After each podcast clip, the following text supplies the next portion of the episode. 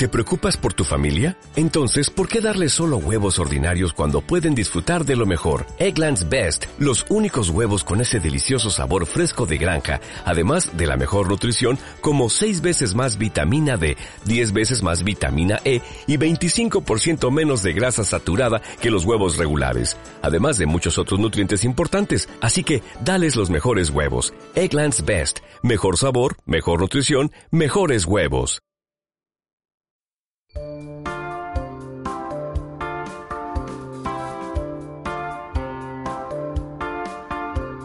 Pilotando el tema. Capítulo 5.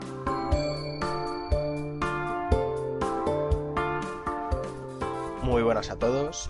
Eh, la verdad es que ahora mismo no sé si vamos por el episodio 4 o el episodio 5, depende si contamos el especial de Michel Gordillo. Pero mira, vamos a manejar a, a Jorge del podcast del Búho y vamos a decir que hoy es el episodio V, aunque hubiera quedado mejor el palito V del cuarto, a por el episodio quinto. Eh, ya sabéis, eh, vamos a dar primero los datos de contacto. Nos podéis encontrar en Twitter, en arroba pilotandotem.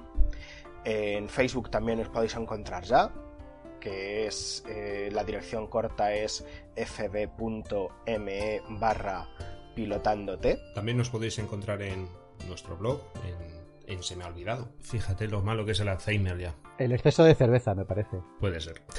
Nos podéis encontrar en pilotandoeltema.blogspot.com Y en iBox buscando directamente pilotando el tema.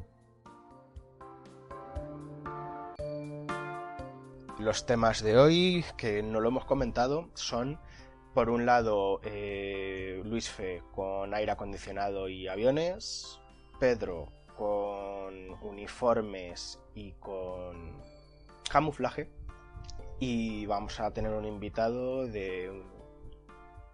No sé cómo definirlo, voy a decir altos vuelos, pero no, más bien es musical, eh, que es eh, Dani Mezquita, guitarrista de Los Hombres G. Pues nada, comencemos. Comenzamos. Adelante.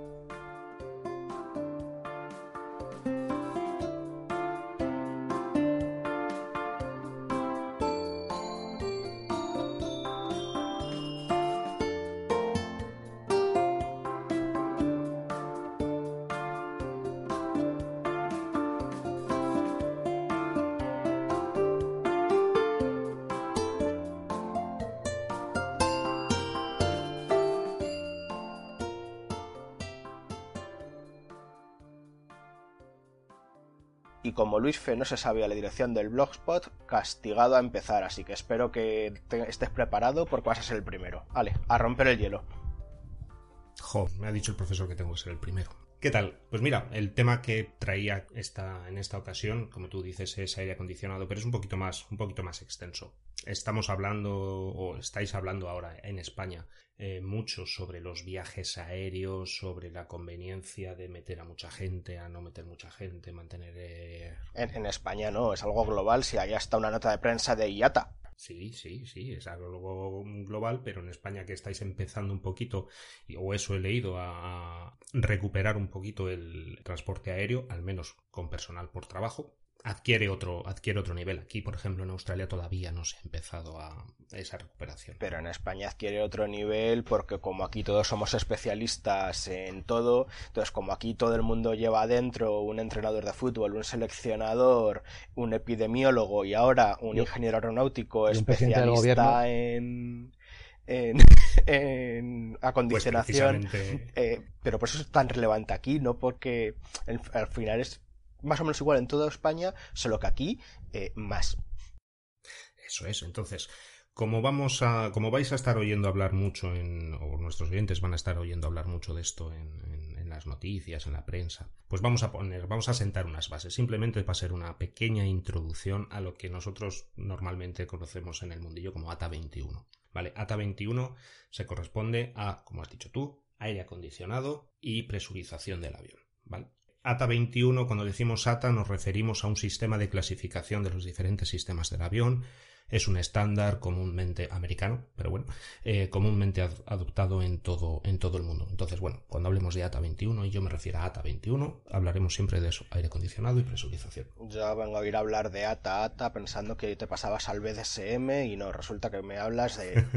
de eso, de un sistema de estandarización de, de capítulos, diferentes capítulos, bueno, en fin. Aire acondicionado. Como todos sabemos, estamos volando en un avión, en un airliner, en un 330, en un 320, en un 787, el fabricante que queramos. Estamos volando muy alto, estamos volando con temperaturas muy bajas y a presiones muy bajas.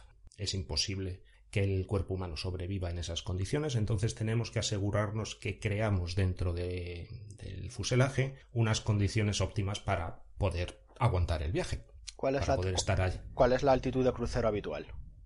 Pues te puede depender. Puedes estar en torno a 40.000 pies, puedes estar en 35.000 pies, depende. En general, de 11.000 metros para arriba, estratosfera. de 11.000 metros para arriba. De 11.000 metros para arriba. Tú, sigo hablando que voy a buscar en, qué temperatura tenemos a esa altitud y, mientras tú vas hablando. Menos 50 y muchos, tranquilamente. Eso es. 56 más o menos. Efectivamente, menos 50 y muchos. Entonces, como que las mantas que te dan en el avión no son suficientes para poder aguantar a esa, a esa temperatura las 10, 20 o las horas que quieras estar ahí arriba. Entonces, primero, son dos problemas, temperatura y presión. Y diremos, ¿cómo controlamos la temperatura dentro del avión? Pues con aires acondicionados. Tú me dirás, mm, aires acondicionados, pero si ya el aire ahí arriba está frío. Dices, sí, pero, hay que calentarlo, igual que en el 600. Se mete el aire del motor calentito para adentro para tener calorcito.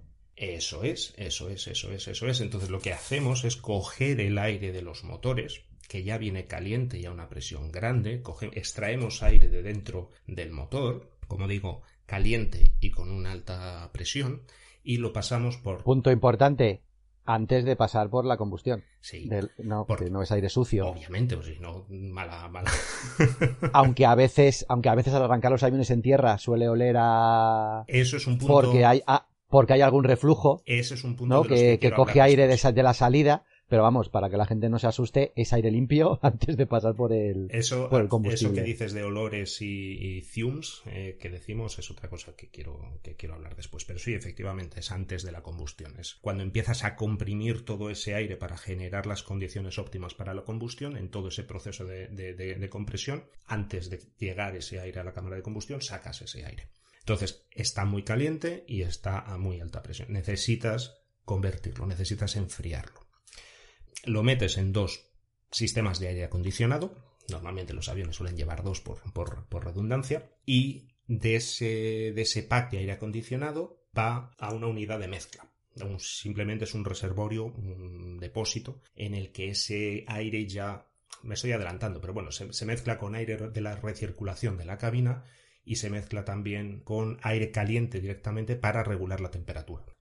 Eh, y de, esa, de ese sistema, de ese tanque ya se distribuye por las cabinas o por las eh, cargo halls. Bodegas. Sí, me está costando, me está costando traducir, me está costando traducir al español.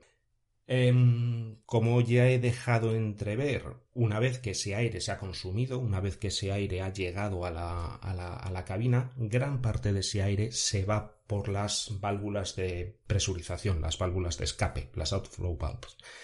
Eh, pero una, parte de ese aire vuelve al sistema de, aire acondicionado, se recircula y vuelve al tanque de mezcla.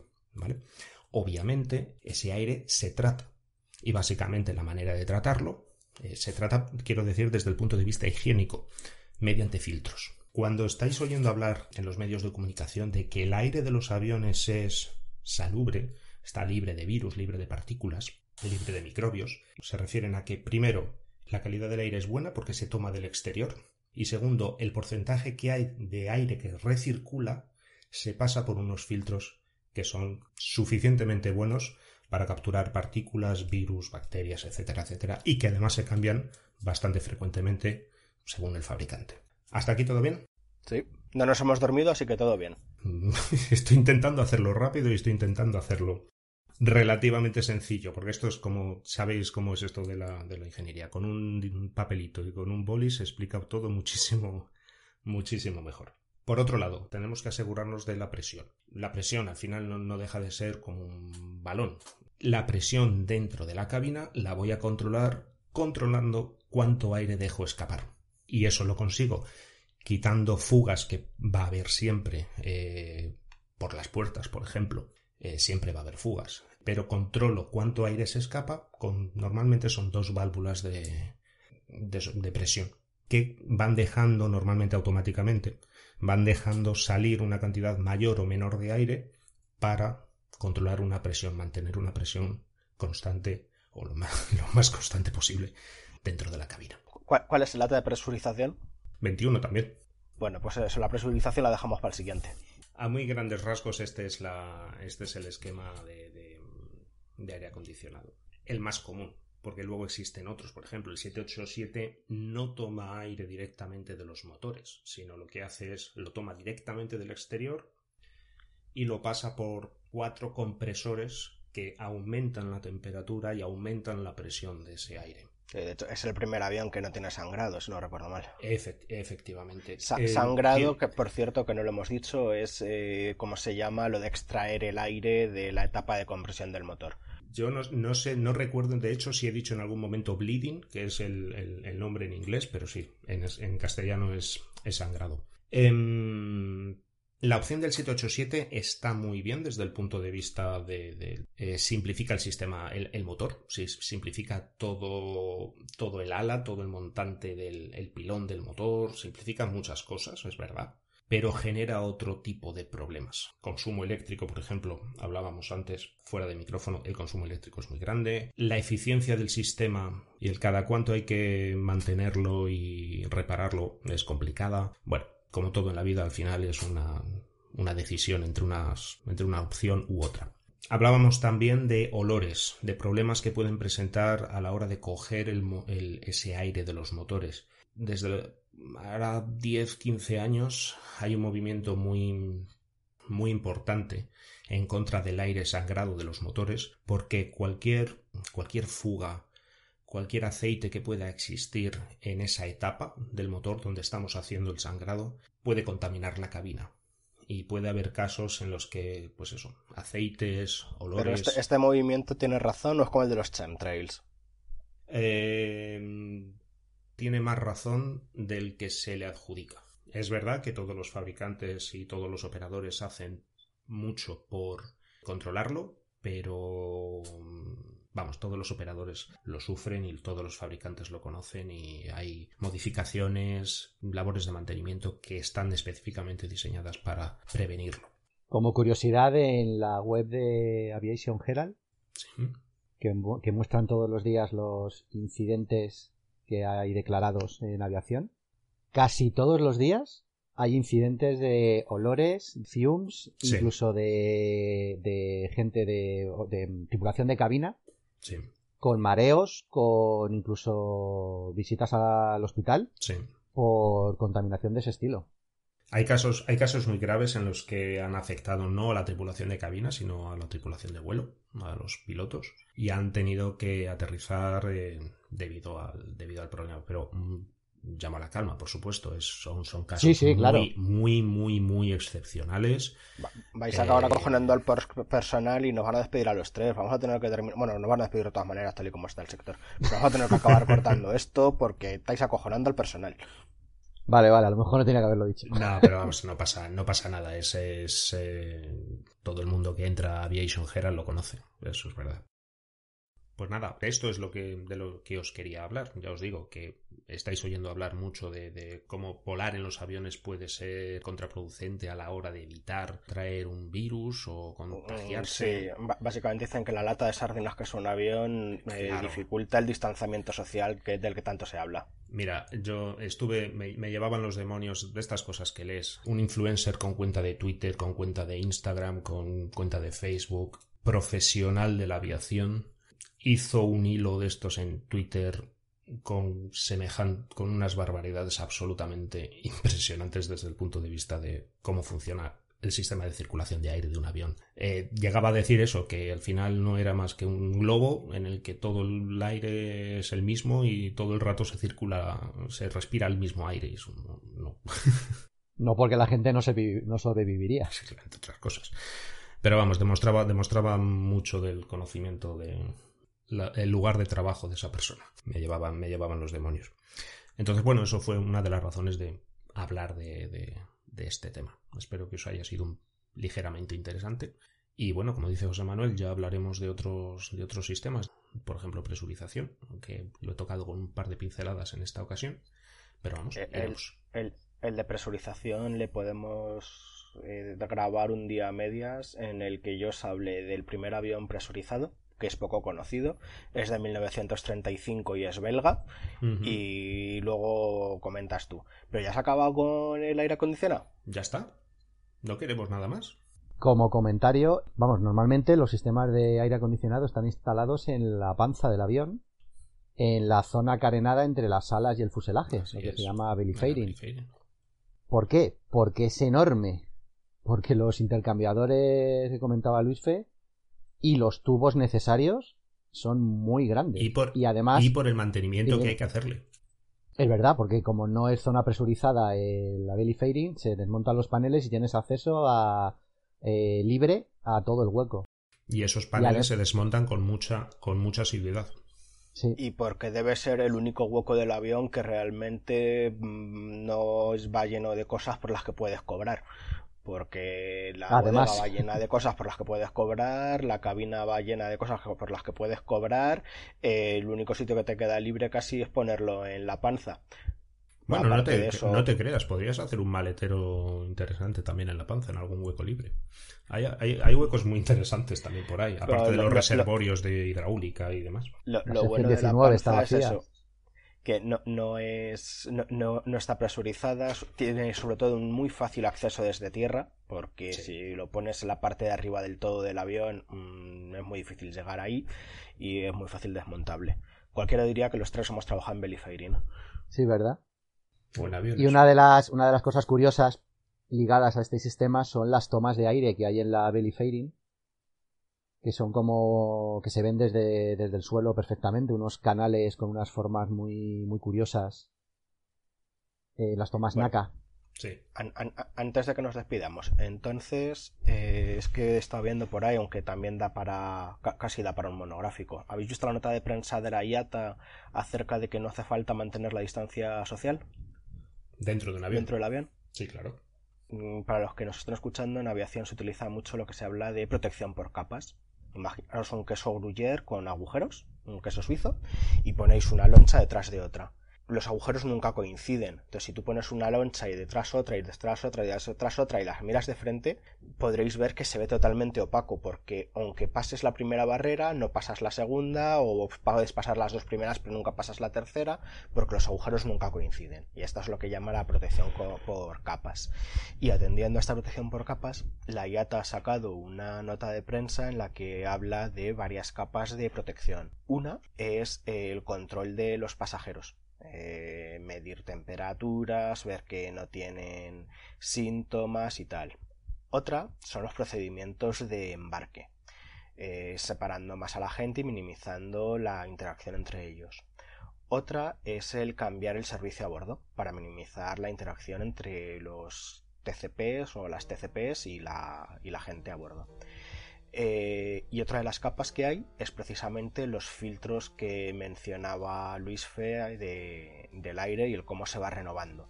El que no es una habitación estanca, sino el que el aire se va renovando de forma constante, al contrario de lo que se podría hacer en una tienda, por ejemplo, que la gente dice, ¿y por qué en una tienda hay que mantenerlo y en otro no?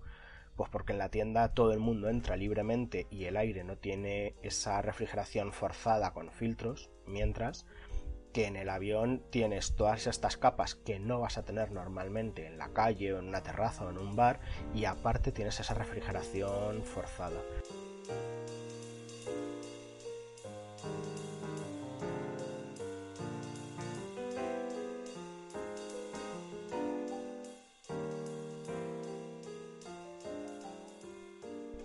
Bueno, y hasta aquí hemos llegado con los vientos y aires de Luis Fe. Otro día más. Esperemos que nos hayáis dormido. Ojo, dicho así, lo de los vientos de Luis Fe queda mal. Sí, ha sonado muy escatológico. Bueno, pues ahora aprovecha caso no escatológico para ponernos verdes, o marrones, o grises, o pixelados, y cuéntanos acerca del camuflaje. Muy bien. Es un tema oculto y esquivo, precisamente por su naturaleza. Ahora mismo todo el mundo está acostumbrado a ver a los, a los militares de, camuflaje. Bueno, ahora militares, fuerzas de, seguridad, policías, de todo. Salvo que sean los de la Casa Real vestidos de gala, que entonces van de colores brillantes. Claro, ahora se distingue muy bien el, el uniforme de, de gala, que es el de colores normalmente tradicionales, los uniformes de servicio, que suelen ser los marrones o los azules o los blancos, y luego ya los de faena. Acabo de hablar de que son colores brillantes y tú me dices que esos son los colores tradicionales. ¿En serio la gente iba así a la guerra? Efectivamente. Hasta el siglo XIX el objetivo del uniforme era mostrar quién eras. Es decir, que se supiera qué unidad eras. Por eso... O sea, que eran uniformes pavo real. Totalmente. Y por eso también eh, la típica imagen de las guerras napoleónicas que la gente dice, ¿por qué van todos de colores juntitos y además llevan las banderas? Tenía una única función, identificación. En doble sentido. ser blancos fáciles para los francotiradores. No, en aquella época no, las armas no, no permitían eso. Al revés, lo, de ir todos juntos era porque como los mosquetes, la bala salía como le daba cada, cada disparo, era un mundo. Cuanto más junto estabas, menos posibilidad había de que te diera. Mm. Igual que la artillería, cuando caía dentro de los cuadros los destrozaba, pero no, pero era muy raro que cayera y apuntaran bien. Pero bueno, volviendo a los, a los uniformes, en aquella época, hasta, hasta finales del siglo XIX, la idea del uniforme era que se viera quién eres, que lo vieran tus propias tropas, tus propios generales, para que supieran como en un cuadro, perdón, como en un juego, esta banderita es el cuarto regimiento de usares de la princesa y está yendo hacia allá, vale, pues está donde yo quiero o mándale órdenes para que se mueva y al enemigo al contrario, para que verá que esos eran pues una unidad de caballería de famosa de yo sé, los Royal Scott Grays británicos que causaban pavor cuando cargaban o el más famoso podríamos decir es la Guardia Imperial de Napoleón, que eran los que iban más empavonados, y eran los, los que les, les gustaba y parte de su, de su, de su, digamos, efectividad era que se supiera que eran ellos, porque infundían temor en el enemigo. Infundir miedo a través del, ¿cómo se llama? De la fama o la mm, que, que tuviera. Sí, la fama previa, el, eso es, eso es. Entonces, cuanto más colores lleves, mejor. Eh, también los colores identificaban por países. Los ingleses en panido de rojo, los franceses iban de azul, los eh, alemanes iban en tonos oscuros, eh, pues eso. Era la tradición de la Casa Real, totalmente basado en tradiciones seguimos hablando de, ejércitos o me estás hablando ya del Mundial de Fútbol. Hmm. Extrapólalo, pero es lo mismo. y como tal, hablando del Mundial de Fútbol, el primer caso donde se vio que esos uniformes no eran útiles fue en las guerras que tuvo las guerras coloniales que tuvo Inglaterra en Sudáfrica. La primera guerra fue las guerras, las guerras zulúes que empezaron en 1879 donde llegaron con el uniforme de bonito que tenían exactamente igual en las islas que era guerrera roja y pantalón azul o pantalón blanco y con un gorro típico de explorador así con como con pincho un gorro un gorro de explorador blanco impoluto. Eh... esas es en las que los zulúes les, les, les, hacían maniobras envolventes creo que llamaban los en, lenguaje zulú era algo así como la cabeza de toro no sí los cuernos del toro. y y iban la sección central, luego los cuernos y les hacían la típica maniobra envolvente que ahora es bastante conocida por el, por el cine y se los cepillaban con las armas típicas zulúes que eran para corta distancia, ¿no? Cuchillos y, mazas, más. unas mazas y unas lanzas cortas que no eran de lanzar, eran de, de acuchillar lejos.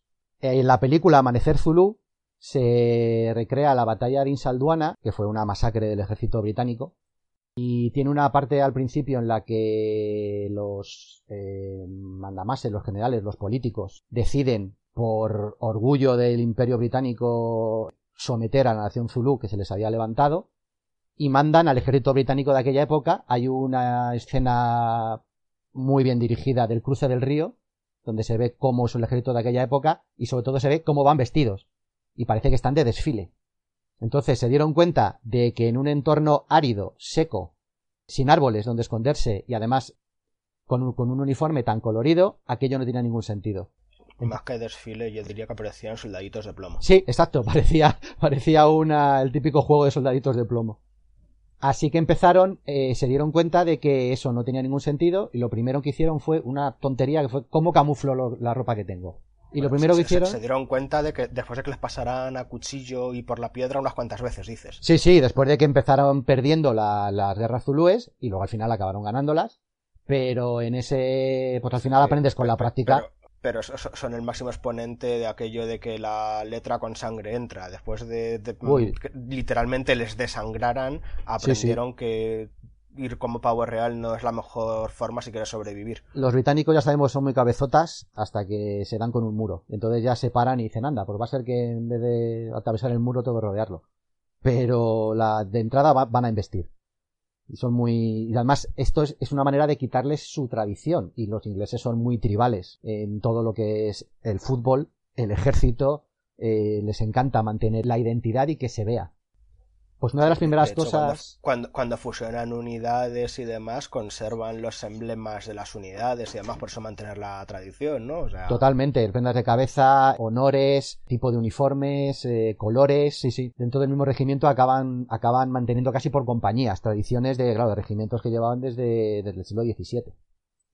Pues lo primero que hicieron para camuflar fue coger el casco blanco y en vez de pintarlo, lo sumergían en té, para que se quedara sucio y cogiera un color kaki. Y ya al menos el casco no, no brillaba.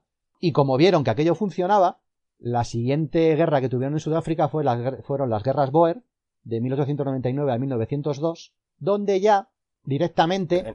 En, esta en vez de darles pal pelo los zulúes, les, daban les dieron pal pelo los holandeses. Exacto, los descendientes de, holandeses, los africanos, que eran cazadores, unos jinetes estupendos, eh, muy buenos rastreadores, guerrillas. Eh, eh, padres, del concepto francotirador. Eso es. Y que iban con ropa civil marrón. Los ingleses se dieron cuenta y empezaron a utilizar el uniforme que ellos se utilizaban allí para entrenar, que era un uniforme de algodón color kaki, color natural, y dijeron, pues me voy a quedar ya con este uniforme, con los cascos pintados de marrón, y es que me quedó ya color tierra, igual que el entorno. Los, los Boer, como buenos cazadores, iban camuflados porque mm, sabían que si no se distinguía del entorno podían cazar con más facilidad y aplicaban lo mismo a la guerra. Claro. Y eran especialistas en emboscadas. Hubo muy pocas guerras de. muy pocas batallas de, en campo abierto, eran casi todos caramuzas. Y normalmente solían llevar a los ingleses al campo que ellos, al campo de batalla que ellos controlaban para tener ventaja. Pues ya a finales de las guerras en Sudáfrica, el ejército británico empezó a utilizar dos tipos de uniformes. El de gala tradicional, de colores, y el marrón, color khaki, para combate. En la Primera Guerra Mundial ya empezaron con eh, el... espera, un segundo. Me estás diciendo que ganaron las dos guerras, pero en las dos guerras les dieron pal pelo mm, y en los dientes y profundamente... Sí, sí, y, en el, alma y en el orgullo. Y, tardaron dos guerras en aprender que ir vestidos como pavos reales no es bueno para ganar una guerra. Y además, lo curioso es que ya estaban sufriendo en la India desde mediados del siglo XIX, donde ya estaban utilizando el, uniforme de, digamos, tropical, el uniforme de algodón, pero allí lo hacían por calor, no lo hacían por camuflaje. Allí, según la época del año y según las unidades, iban los laceros bengalíes y todas estas unidades de la India colonial en combate solían utilizar el de el marrón por calor. Pero los formas los oficiales les encantaba ir con sus pellizas y sus gorras y era un, tema intermedio, pero cuando de verdad notaron la necesidad de camuflaje fue aquí en las, en las guerras de Sudáfrica lanceros bengalíes. O sea, que aquello de que las guerras los británicos no las luchan los británicos, sino mm, sus colonias, mm, viene de lejos. Interesante.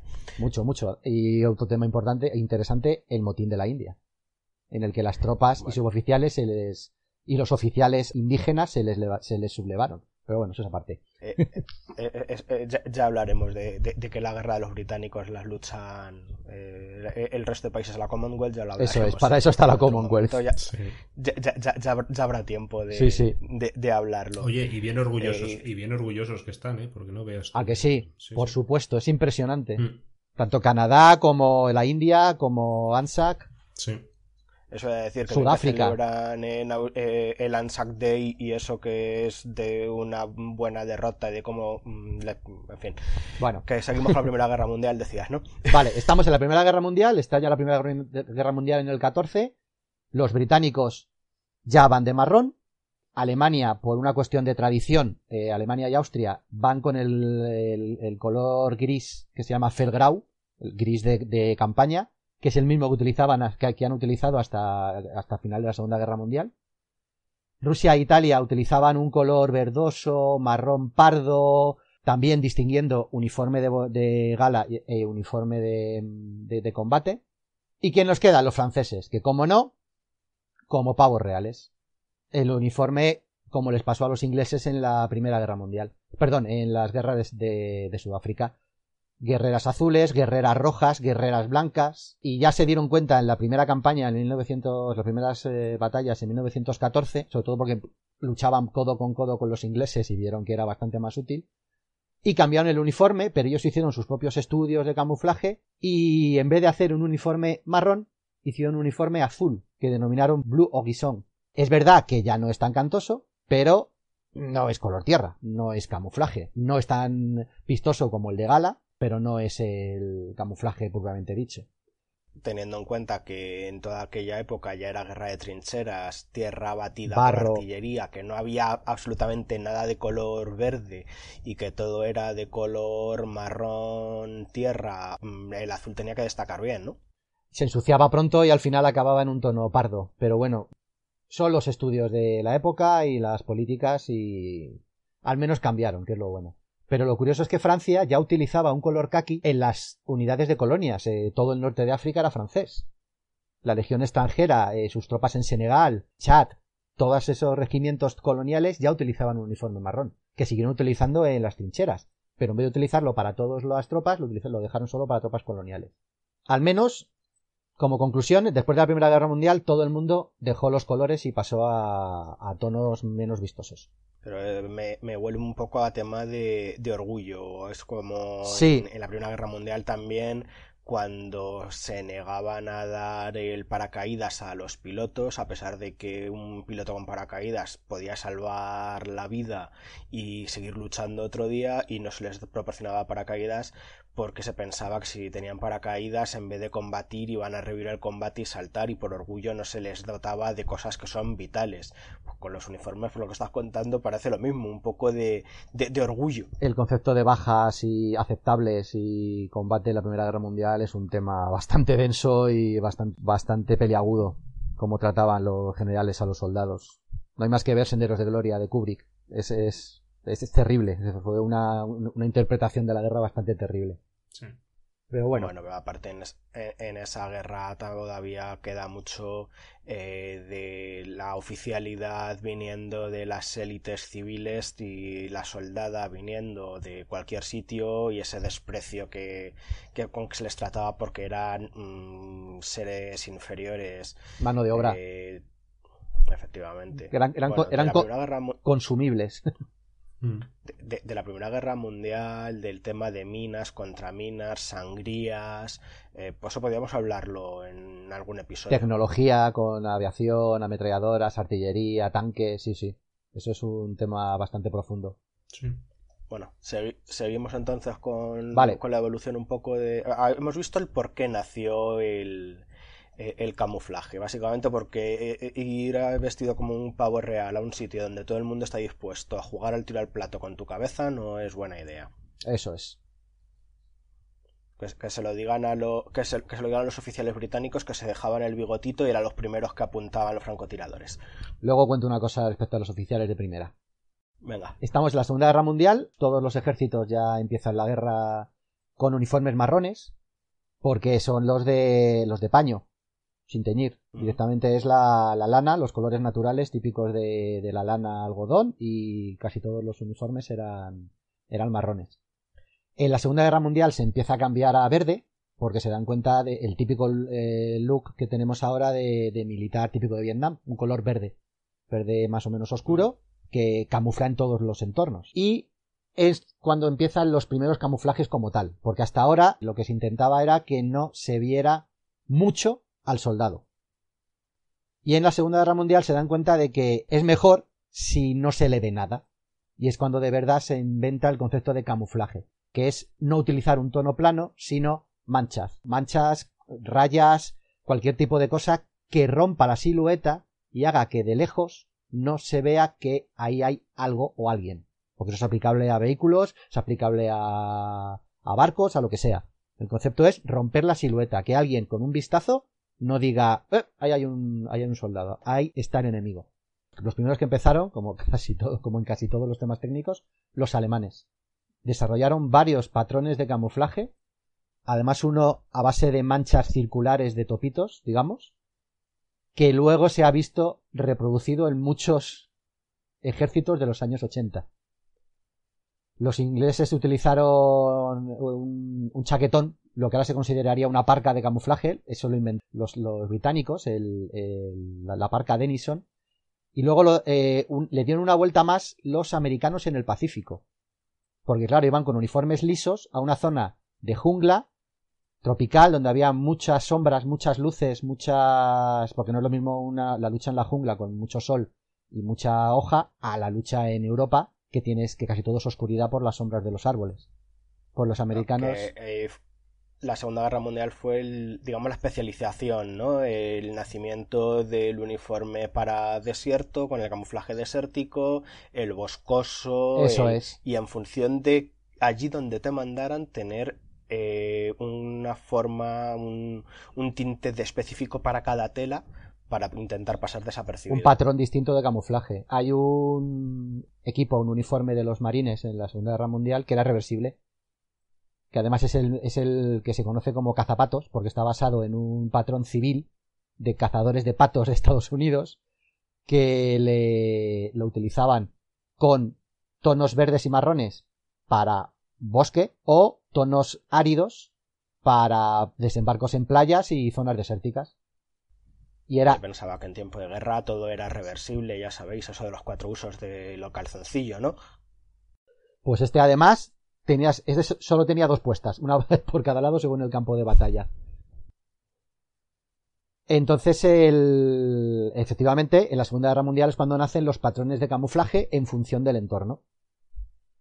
Que siguen hasta ahora, el eh, bosque, boscoso, desierto, el de nieve, que básicamente es que sea blanco, eh, se, ve mucho en el, es muy curioso en, el desfile del 12 de octubre del ejército español, las tropas de nieve llevan un uniforme blanco que no es liso, tiene como hojas cosidas.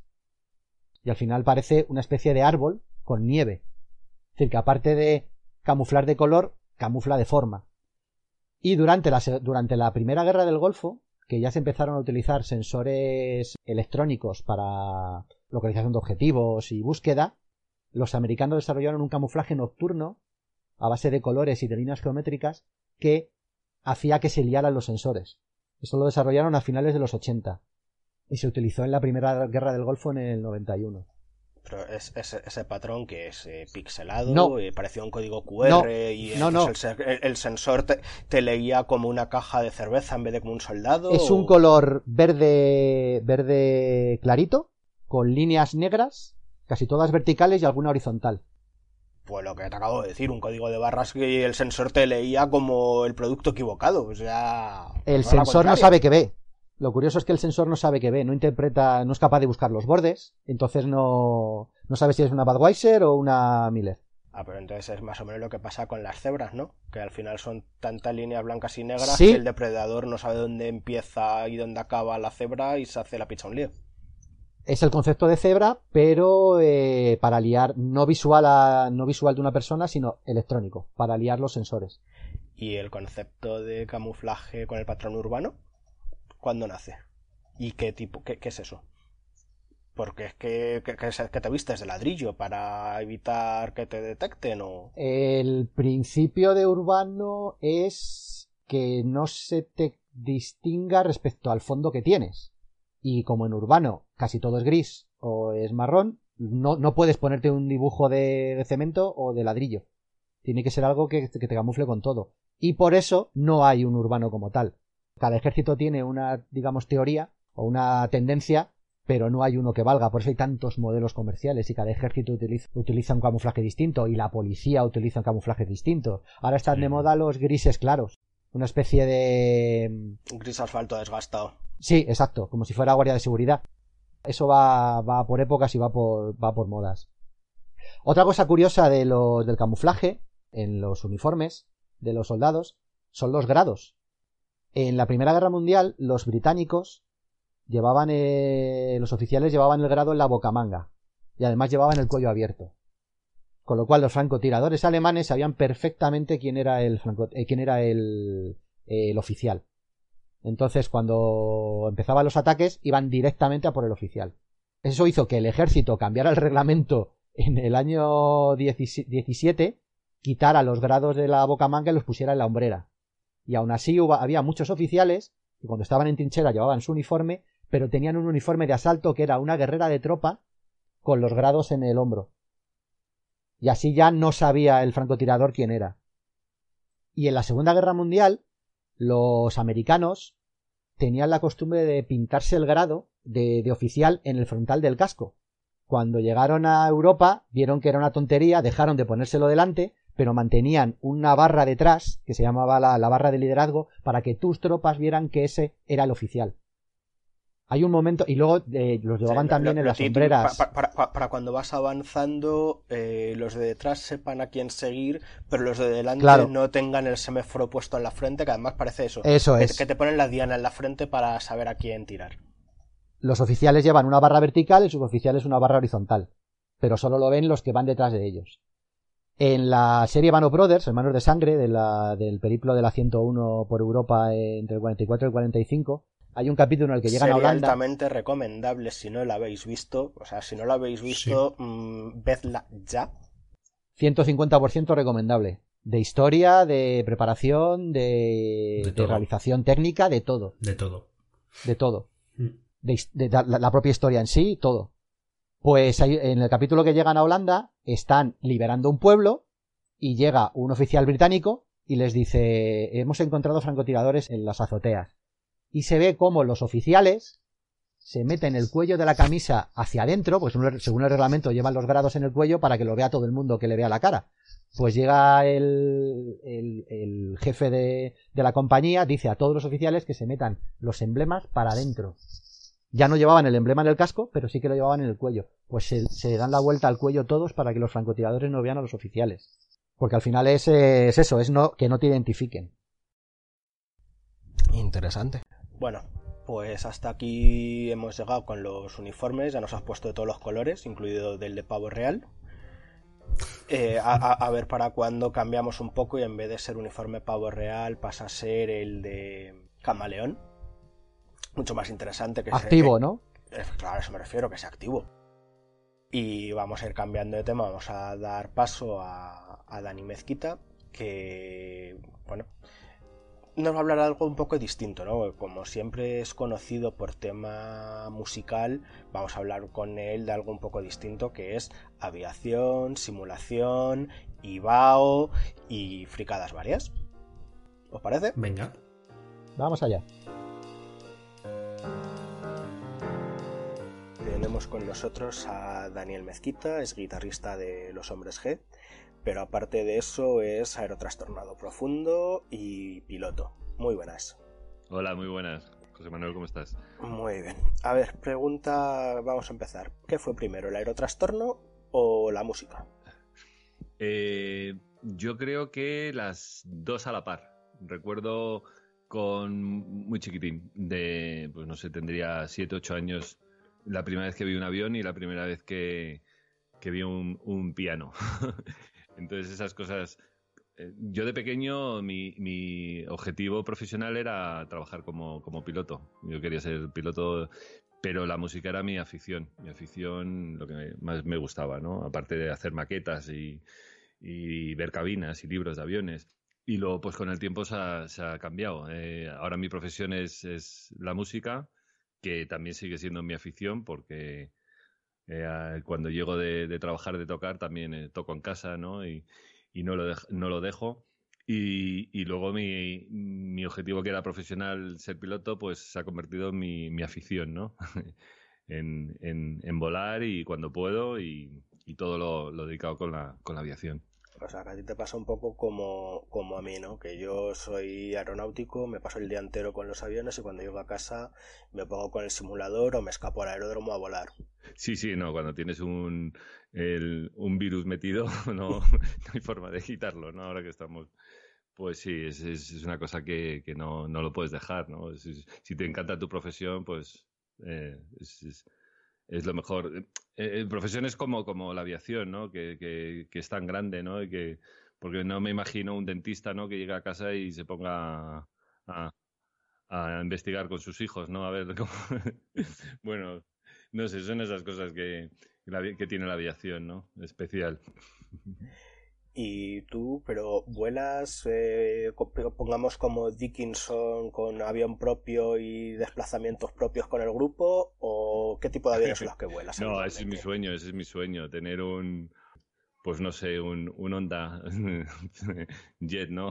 O, y para ir los cuatro, ¿no? En el futuro, no, no, yo, yo voy en, en Iberia cuando puedo, en Air Europa o y no, sí, sí me encantaría tener un avión y poder podernos irnos, pues eso, tocar y volver a casa por la noche, ¿no? Eso sería una, una maravilla. ¿Nunca te has llevado al resto del grupo a volar en una Cessna o en un...? Pues no, no se han atrevido. He volado, he llevado muchos amigos, pero no, no ha habido la ocasión. Alguna ocasión sí ha habido de, de México por ahí, de, de ir volando en algún privado, ¿no? Pues llevarlo yo y, hasta aterrizarlo, ¿no? Con ellos dentro, ¿no?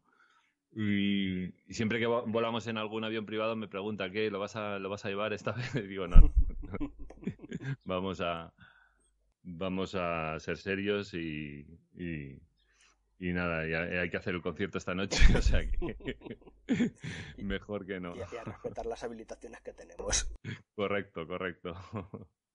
Sí, no, pero, pero sí me lo han dicho que quieren algún día, a ver si, a ver si, si tenemos eh, por lo menos 15 días libres que llevamos mm, años sin, sin parar, ¿no?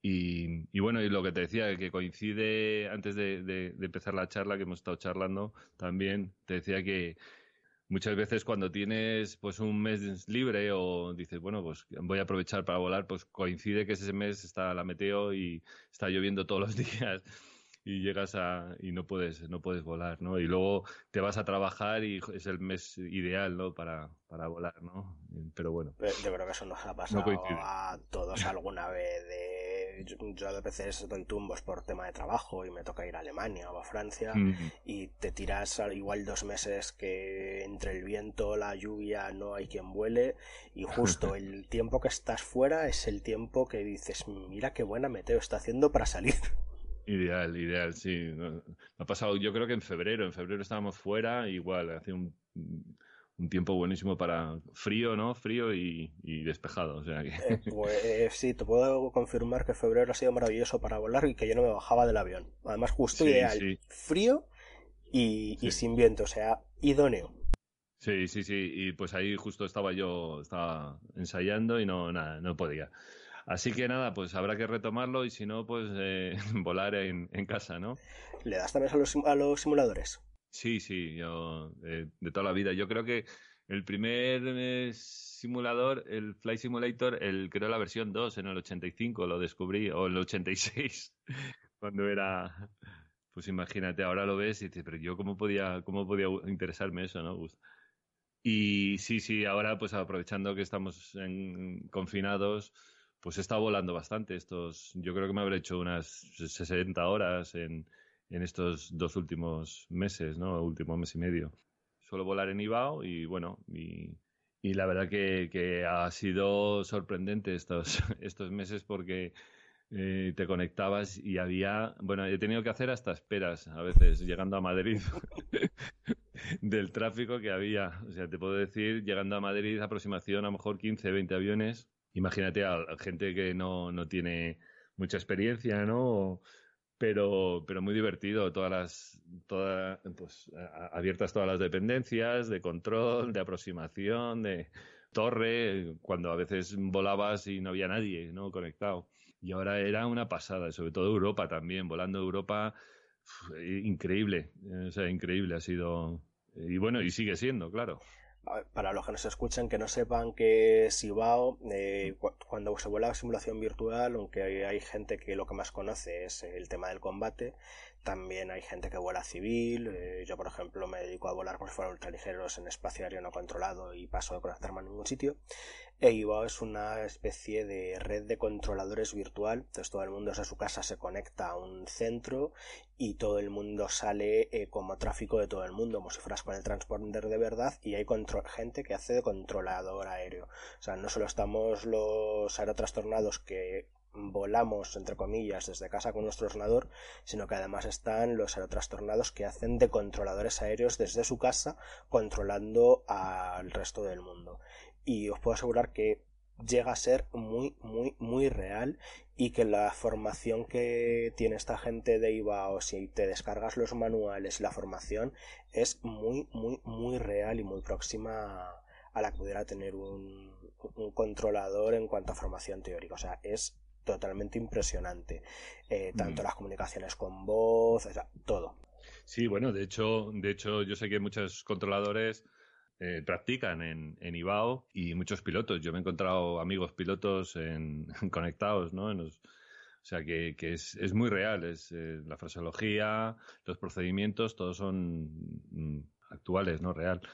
Y ahí, pues es una buena forma de practicar, gente comunicaciones, sobre todo, comunicaciones sobre todo si quieres practicarlas en inglés y luego, bueno, pues, practicarlas en español, una, un, pues una colación, ¿no? O, rodaje, cualquier cosa, es, yo lo recomiendo a la gente que, le guste y que, y que sienta curiosidad, ¿no? Sí, y a los que se están sacando la licencia, que siempre están en lo del yo como practico el tema de las comunicaciones, pues en IBAO es espectacular para poder practicarlo.